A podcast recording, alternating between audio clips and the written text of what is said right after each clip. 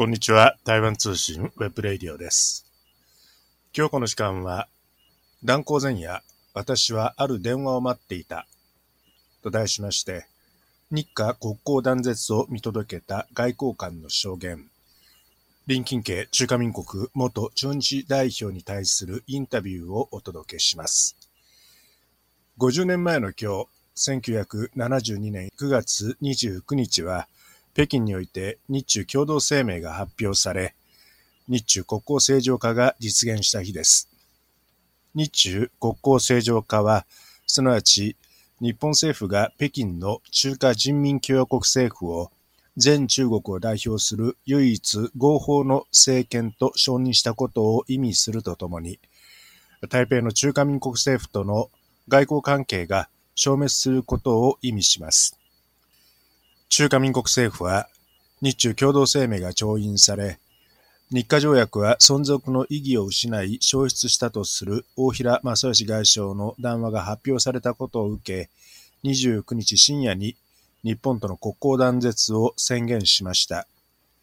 これにより1952年の日華平和条約調印以来、20年間にわたって続いた台北の中華民国政府と日本政府の政治関係は消滅しました。今日この時間では1972年9月29日、東京の外務省、そして中日中華民国大使館で中華民国と日本の国交断絶の全プロセスを見届けた中華民国の元外交官、林金慶さんのインタビューを放送します。林金慶さんは1923年、日本植民地時代の台南、狩で生まれ、敗戦まで学校教員を務めました。日本の敗戦と台湾の祖国復帰後は、第一期の台湾小政府内地留学生として上海の福旦大学に学び、中国大陸陥落後は台湾大学で学び卒業しました。高等文官試験、行政官、弁護士、外交官試験にそれぞれ合格し、法務部秘書官、台湾小政府民政庁課長などを歴任した後、外交部に入省し、日韓課長、中大阪領事を務めました。そして1971年に政務参事官として東京に赴任し、国交断絶を前後した時期の日韓関係の維持と再構築に尽力しました。後に李登輝政権下の1993年から96年まで中日代表を、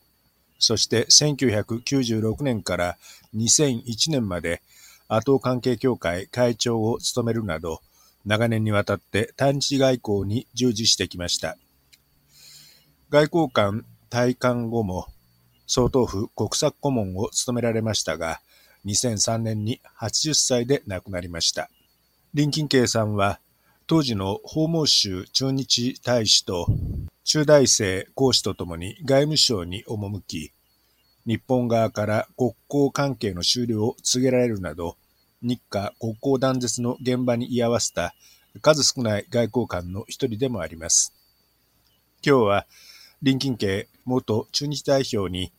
日中国交正常化を前後した日華関係、国交断絶当日の出来事、さらには国交断絶後の様々な出来事についてお話を伺ってまいります。なお、今日お聞きいただくインタビューは、2002年9月13日に林金慶さんのお宅で録音したものです。それでは、林金慶元中日代表のインタビューをお聞きください。の日韓国交断絶という言葉を使いたくないけれども、あの、とうとう日本と中共の国交技術によって勢い、え中華民国との正式なね、外交関係はなくなったということを私の情緒からして先に申し上げなきゃ。まず、えー、日本がね、72年9月29日に、えー、北京で田中首相と大平外相など北京でね、談判をしまして、9月29日に、えー、日中共同宣言をやりましたですね。その年の前の年、1971年に私は、あの、アジア、えー、外務省の、まあ、外交部のアジア局の日韓課長の任務を終えて、あの、中日大使館、その時は大使館です。中華民国中日大使館の政務担当の参事官に派遣されたんです。確か1971年7月に25日に、あの、将軍総統秘書長と同じ飛行機で、あの、日本へ赴任しました。上院先生は日華協力委員会の顧問として会議に参加するために行きました。あの、その時には、あの、こう、えー、佐藤市長はじめ、岸市長、元市長、など一行確か4、50名のね、国会議員が、えー、上院先生を迎えて、私もついでに迎えられた形で、というのはその前に一回、8年間日本勤務をやりましたので、知り合いも多かったんです。えー、しかし、その時はね、第1回1959年、あの、秘書官として日本語、日本勤務をね、あの、言われた時にの精神状態よりずっと暗い精神状態でした。理由はね、え、時あたかもキッシンジャーがニクソンの訪中をね、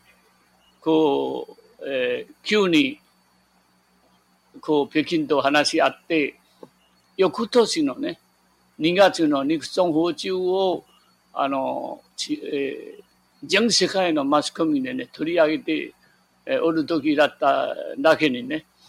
日本課長として、あの、しかも今度は対日政務担当参事官としてね、私の総研にこの責任かかっているなという覚悟で行きました。えそうしたら、案の定、こう、上軍先生はね、あの、あちこち、首相をはじめ、あちこち温かい、あの、処遇を受けながら、取り扱いを受けながらも、やはり時だなと、危険だなと、日本は中共ともっと近くなるよという、あの、印象を持って帰られたんです。そして、えー、特にね、大平、えー、あの、外相とお話しするとき、5分間もね、部屋へ入ってから5分間も、あの、一緒に座って、二人とも一号も走っていない。主人側、お客さんは何言うかわからない。そのような空気の中で、あの、5分間経って、大平、えー、外相が急に立ち上がって、大きい林業をね、持って、これお土産ですと。追い出されるかのごとく、あの、外相市長出たんです。このような印象も、えー、これあり、私はもう日本は中共にいよいよ近いなと。それで、その時国会議員に、あの、敷地信介先生、茅沖則先生、七尾博樹先生など、石井道郎先生などね、あの、国会議員のところ私は、こう、私はね、あの、こう、あえー、法明州大使と一緒にね、法明州大使と一緒にこう、あの、駆け回り、変わり、駆け回りました結果ね、あの、先生方はね、いや、大丈夫でしょうと。そんなに早くないでしょうと。えー、そういうふうな、あの、時でしたけれども、大量になるのは、佐藤総理のね、中華民国に対する温かい気持ちとね、中共に対する正しい認識。それにしても日本の政界はね、自民党はね、国会議員は A グループ、AA グループに分か分かれてね、あの、中共支持も相当おりました。その中で自民党総務会でね、あの、連連日会議、それから、あの、日本では若い20人の若い国会議員がですね、中山正明先生、浜田浩二先生、えー、あの渡辺道夫先生など若い国会議員がこう、えー、青団会を作って私たちに意見を述べたり自分も自民党の総務会であの外務省にあの中京とね結んだらいかんというふうな雰囲気でございましたけれども一番最後にですね私たちが考えたのはねあの4波連合。あの時ね田中総理と中曽根先生がね競い合う体制でもあった福良、えー、武雄先生も。ところがね急に中曽根、えー、安井先生がねもし田中、えー、総理が実現した場合にすぐ中京とねあのすぐ中京とこう結べるだったらあの自分はね総裁総理選挙をやめて田中先生を支持する。といってとうとうね、田中派、大平派、三木派、そして中曽根派が、あの、力を合わせてね、あの、福良総理に対抗して、そして田中総理が生まれたんです。その時にですね、私が非常に感慨深いのはね、あの、佐藤総理はね、あの、在任中7年間、ずっと中華民国の関係を、あの、関係をね、重視しておられました。そして、1972年2月にニクソンの訪中があり、そして7月7日、えー、2日、もう日本の空気はね、佐藤内閣のね、継続を許すような関係ではなかった。あの、そのような感じではなかった。特に、えー、外相が福田武雄先生。この二人の対中外交はね、やはり日本の政界では、特にマスコミ界は、松村健三氏の、あの、中京都のね、あの、こう、えー、新聞記者交換協定なのでですね、あの、こう、およそ台湾に有利な、中華民国に有利なことは、あの、一句も書いていけない。国家扱いするのはいけないと。だから日本のマスコミ、政治界、財界までもね、入れて、バスに乗り遅れるな。というのは、あの、こう、えー、ニクソンですらもう言ってるから、あの、日本はね、あの、対中15年の戦争をやった。せめて一日もいいからアメリカより先にあの、中共を認めて、えー、日本の主体性を保ちながら中共に誠意を示すという空気がね、あの、意外に多かったんですね。各界。それでとうとうね、あの、4月2日、あの、佐藤市長が帝国ホテルで新聞記者、あの、退任の挨拶を新聞記者招待会の形でやったんです。私、あの、大使館でね、えー、テレビを見ておりましたけれども、あの、佐藤総理はね、新聞記者出てけと言ってすべての新聞記者をね、追い払って、そして、あの、佐藤総理は一人でテレビに向かって、中京、中京へと草木もなびくが、自分はそうは思わない。と言って退陣されて、そしてその5日後、こう田中首相が実現しまして、田中首相のあの就任がね、7月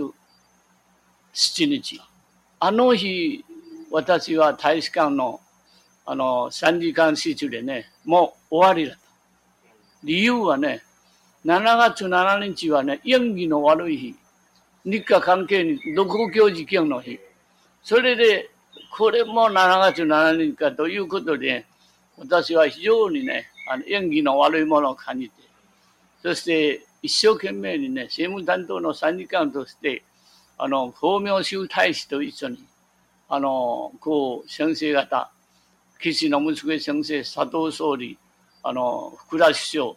あの、そういう方々に、あの、訴えたんです。あの、中教を、あの、こう、承認するのはね、日本の安全にとって非常に危ないと。ということを、あの、説得して回って、あの、先生方からね、いや、まだ大丈夫ですよ。アメリカは中教と訪問してもやっていないし、あの、認めていないし、大丈夫ですと、あの、いうふうな表現でね、あの、しかし私はね、あの、こう、日本を必ず中教を承認するということを私感じたのはね、あの、中曽根先生のね、あの、四社、死者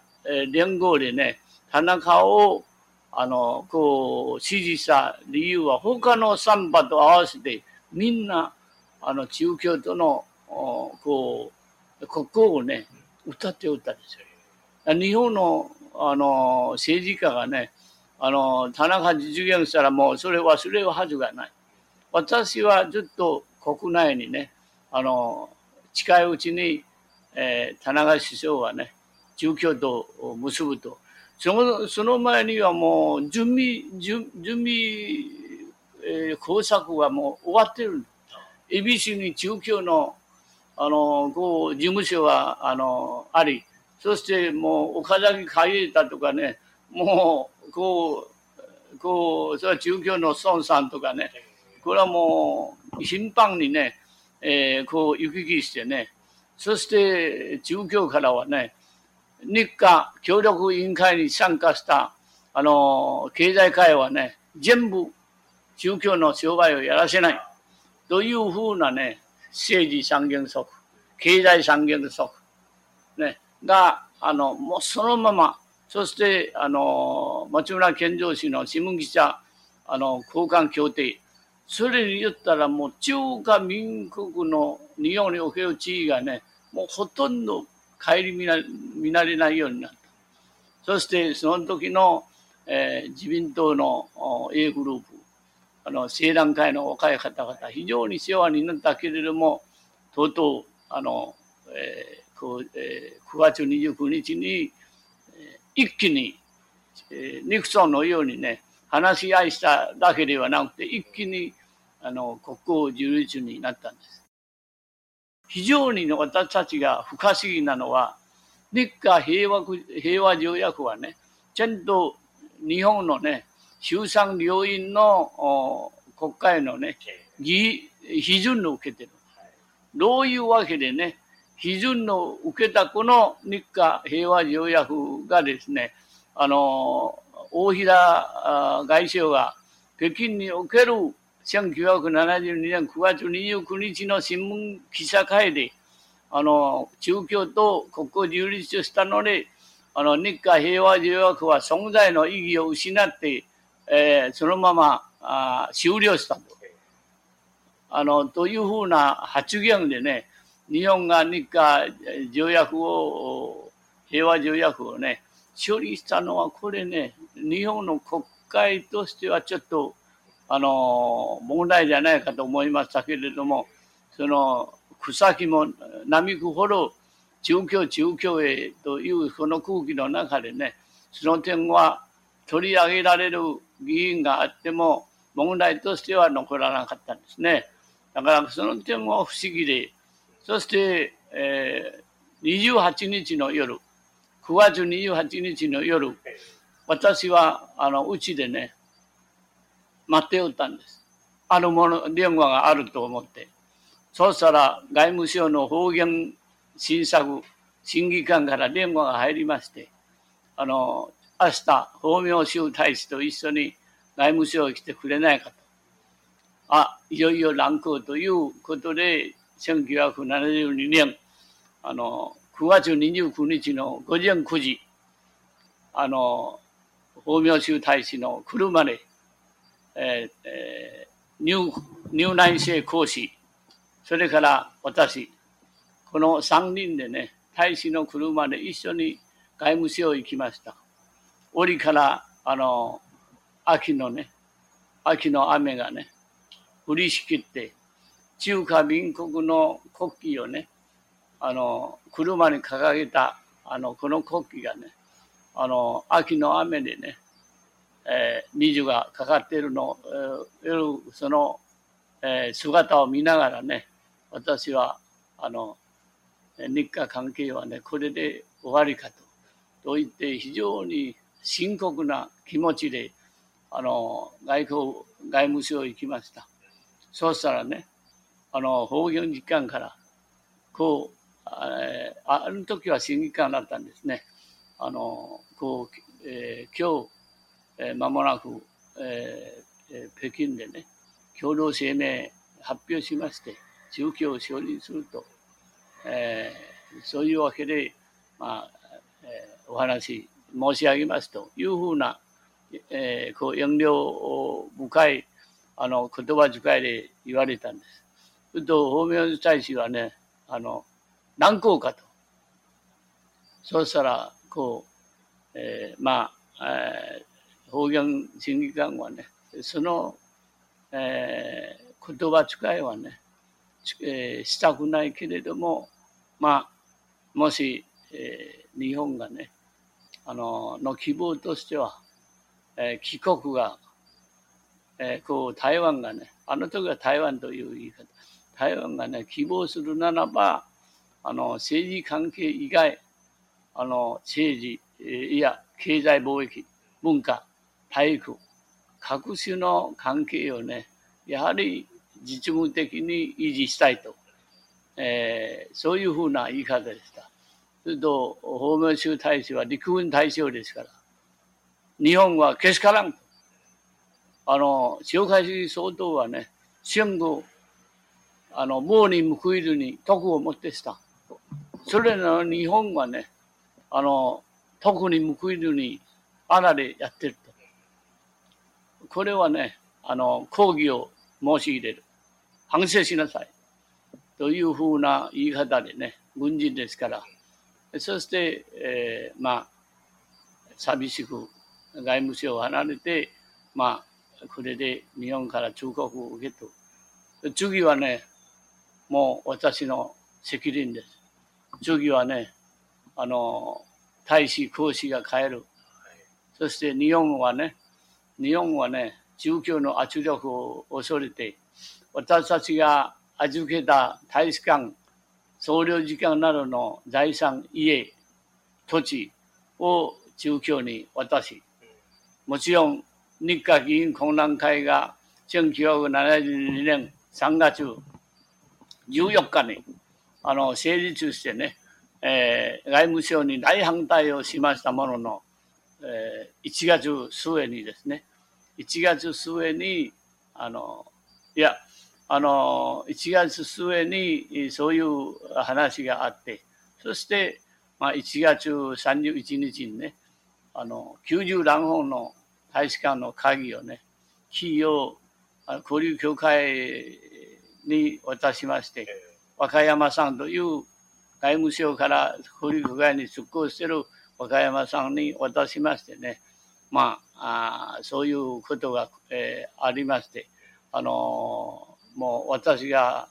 えー、急にあの顧問として倫理をされて、普通は私大責任の負うのに、かえって私一人残ったんです。そして、あの、1月26日に、あの、マジュレ代表が着任しましてね、まあ、いよいよ、こう、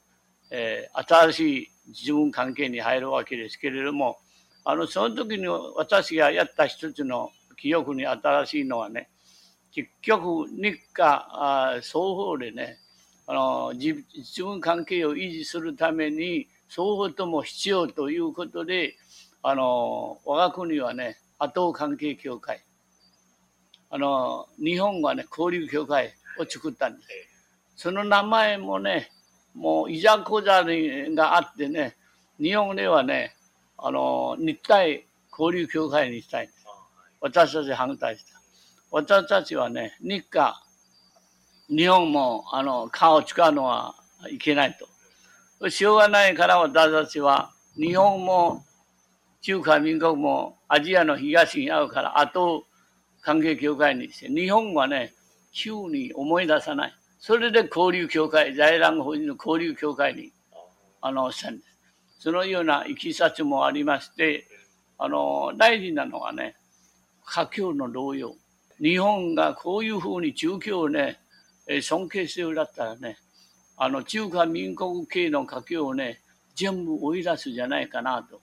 あるいはね、中華民国系の華僑にね、あの、このパスポートをね、中共のパスポートに切り替えないと、居留資格を取り消すとか、そういう手段でいうと大変というあの心配がありまして、あの一時はね、えー、だいぶ、だいぶこの対策に、えー、悩みましたけれども、あのこう、まあ、えー、交流協会と後関係協会の、えー、取り決めができまして、軌道に乗ったんです。ただ、家境のこの心配を避けるために、1992年12月28日、日本お休みでですね、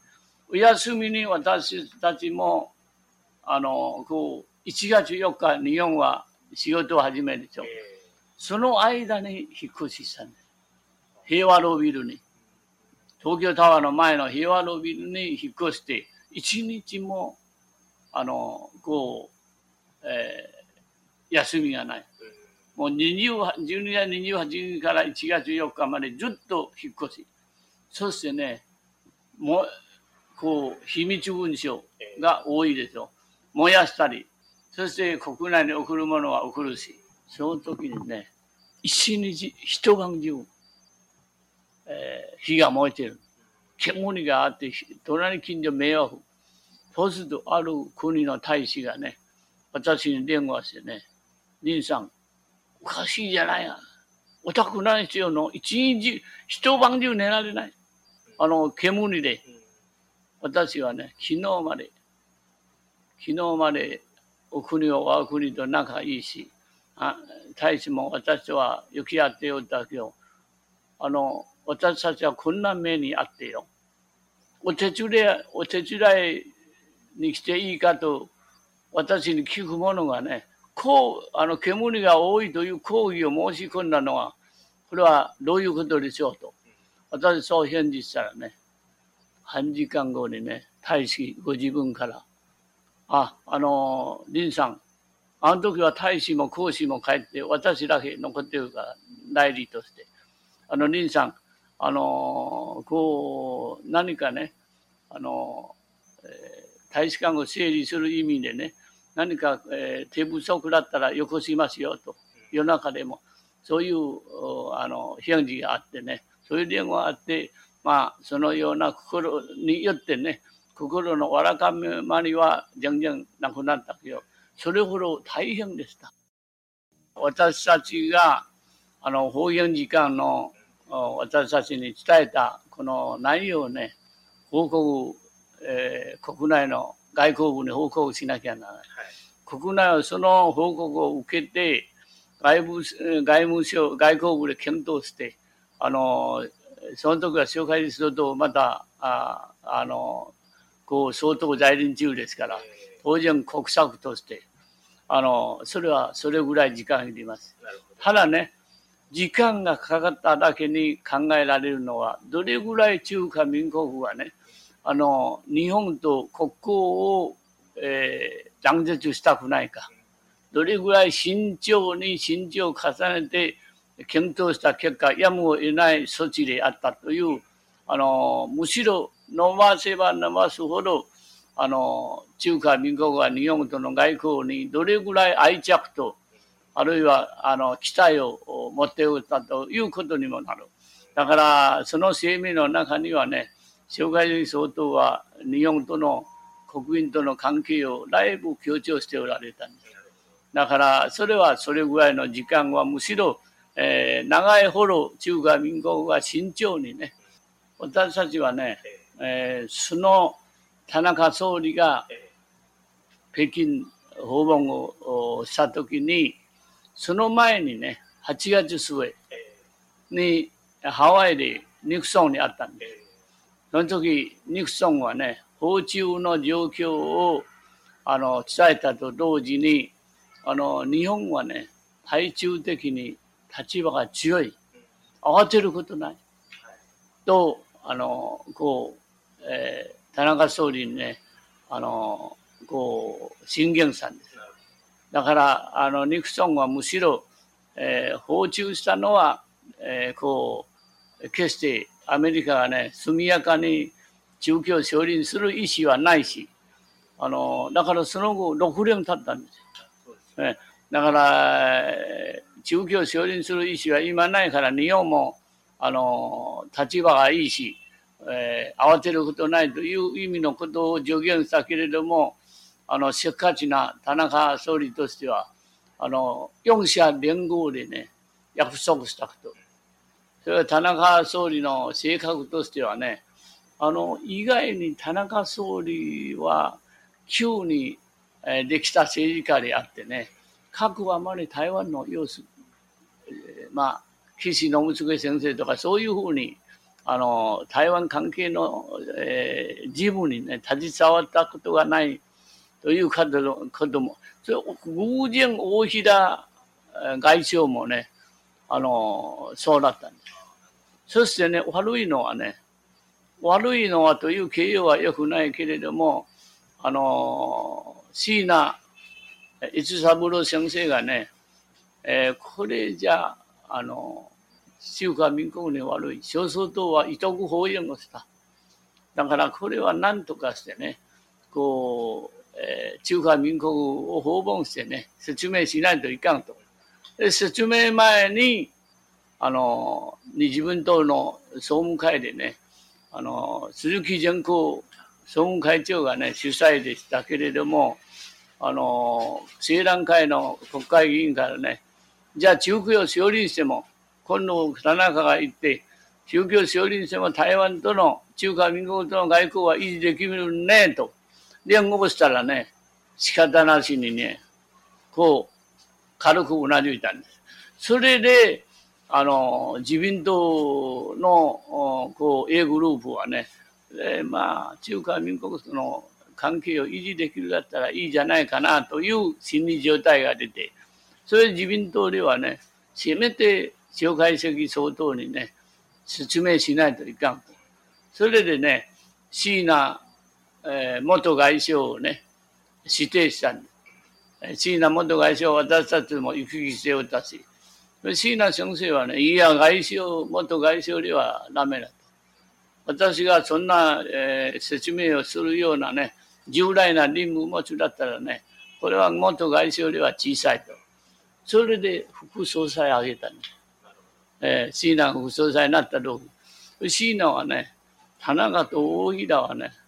これは、あの、はっきり聞かないとね、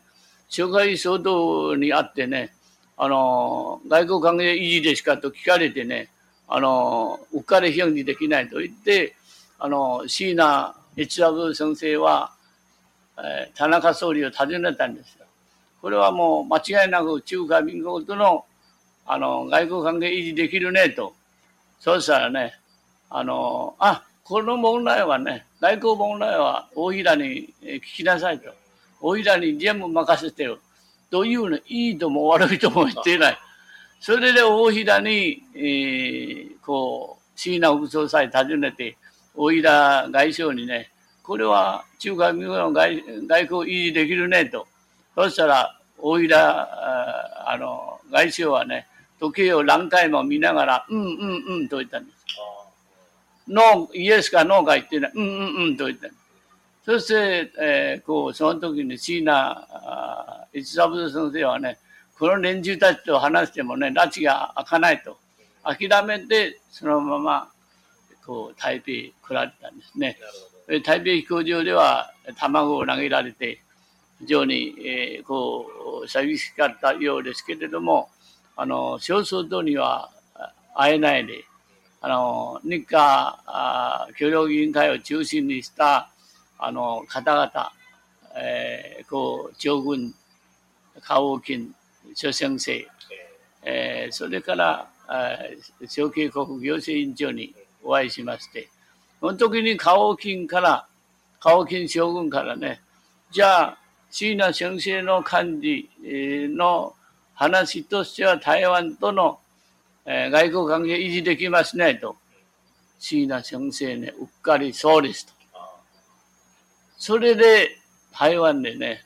あの、考えている対中強硬策論がね、その、その時にね、日本の漁船を、あの、一層拿捕したでしょ。すぐその漁船、あの、翌日にも釈放した。はじめ、日本にはね、もう特に中華民国支持派は、あ、これはよくやったと。これだったら田田中自体もね、もし、あの、中華民国が武力に出たらね、北京で行く気持ちもなかった。それがね、椎名先生のこの、まあ、中華民国を思う気持ちがね、あの、いや、あの、外交維持できませんとはっきり言ったらね、あの時は私たちの対応はまた違っておった。そして北京で共同声明でね、もう中共と結んだ時いくら対応してももう遅い。だから、あの、椎名先生には、えー、たとえそういうふうなあ結果になったとしても、今私たちは感謝してこそあって、えー、誤解は何もない。あの、こう、対日外交をね、45年やってきましたけれども、だんだんとね、この若い人がね、えー、私のような、あまあ、老人ね、だんだんと新しい方法、新しい考え方でね、過去にとらわれないでね、えー、こう、旅行関係を考えるというのもね、大事なことじゃないでしょうか。特に私たち、私の場合はね、若い時からずっとあの対日外交でしょ。あその中にはね、辛いこと、楽しいことが多くあった。ただ、日本に対して私、主観的な考えがね、あの、この45年に形成されている。日本が好きであり、そして日韓関係をね、共通の将来の関係と思い込んでいる。このような甘やかさがね、日本国民にね、実際中華民国の人の声をね、あの、聞く機会がないという、あの、悪い結果も生まれている。私自体はね、えー、日本に対して交渉するとき、私のこのお願い、この交渉がね、我が国にとって利益があり、日本にとって損は損だけであるというだったら断ってくださいと。私から、私このようなね、日本語をも思う、自分の国を思う、第一に思うけど、次にあの、同じ、えー、重要さで日本の国益も思う、この外交官がね、退いて、あの、じじひひでね、あの、日本にいろいろ進言できるような若い人がね、出てくると、これはもっと、えー、台湾の人の心理をね、日本が捕まえるのに非常に、えー、いいじゃないかと思って、私の体感がね、日韓関係に非常に、あの、えー、明るい、えー、ジェンドをたらすかなと、実は思っております。以上、林金慶元中日代表のインタビューでした。林金慶さん、インタビューの終盤で、日本植民地時代に教育を受けた林さんの世代が日本との関係で第一線に立って、えともすれば日本側に理解のある言動を見せたことが、結果として日本側を甘やかしてしまい、日本側が実際に台湾の様々な声を聞く機会をなくすという結果を生んだのではないか。そしてこれからは若い人の新しい方法や考え方で日韓関係を是々非々で考える時代を迎えるのではないかと指摘しています。